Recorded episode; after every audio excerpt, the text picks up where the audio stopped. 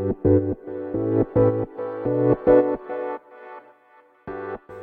はようございます。なつきです。今日のテーマはコンセプトが9割についてお話していこうと思います。でコンセプトってまあ、あの人によってねなんかこういろんなね概念を持ってると思うんですよ。で私が思うコンセプトの定義とは自分のサービスの価値を言語で分かりやすく伝えることだと思ってるんですね。要はそのお客様に、まあ、自分はこういうことができますっていう分かりやすく言語でちゃんと伝えるっていうことがすごい重要なんですよね。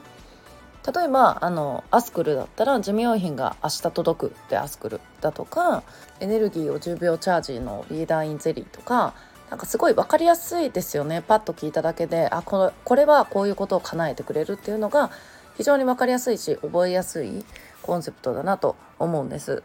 でこのコンセプトを決めて、まあ、それにね伴って発信していくと思うんだけどまあねその前にターゲットも決めてると思うんですよ。誰に何を届けたいっていうのをあのみんなね決めて発信してると思うんだけどあの中には自分が喋りたいことだけを喋っている、まあ、発信したいことだけをね伝えているっていう場合が多くてまあそれがね自分のその強みっていうかねそういうところを、えっと、表現したい発信して差別化図ろうっていうのは分かるんだけども結局ね、えっと、お客様って、えっと、どういう時に商品購入するかって言ったら自分の悩みが解決されると思った時なんですよね。だから、えっと、いくらねなんか私はこういうことができますとかすごい手厚いサポートできます個別サポートできますって言っても結局相手がじゃあ個別サポートで何を叶えてくれるのっていうところがわからないと結局購入には至らないしその前にねあの目に留まることもできないんじゃないかなと思うんですよ。例えばなんかそのまあ例えばダイエット商品だとして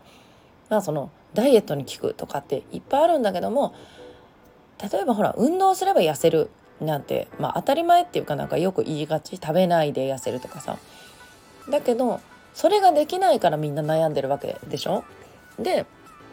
じゃあ食べても痩せるっていうところにパッと惹かれるわけじゃない、うん、それって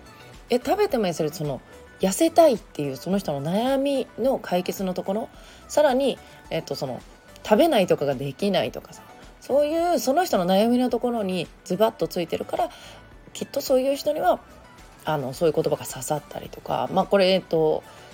例えなんでね。あの実際にはまあこれだけじゃあのお客さん来ないとは思うけどそれぐらい分かりやすく伝えることが非常に重要だなっていうのは思います。うん、だからあの自分のサービスはねこうこうこうなんだけどこれをすることによって何が解決できるのかっていうところ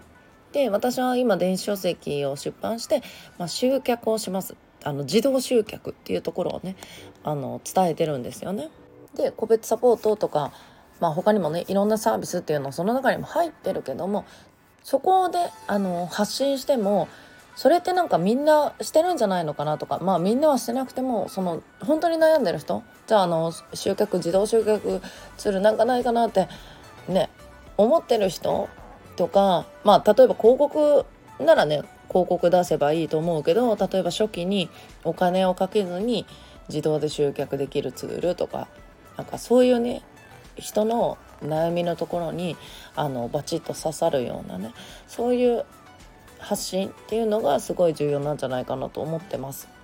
うん、だからあのビジネスってやっぱり基本がねお悩み解決なんで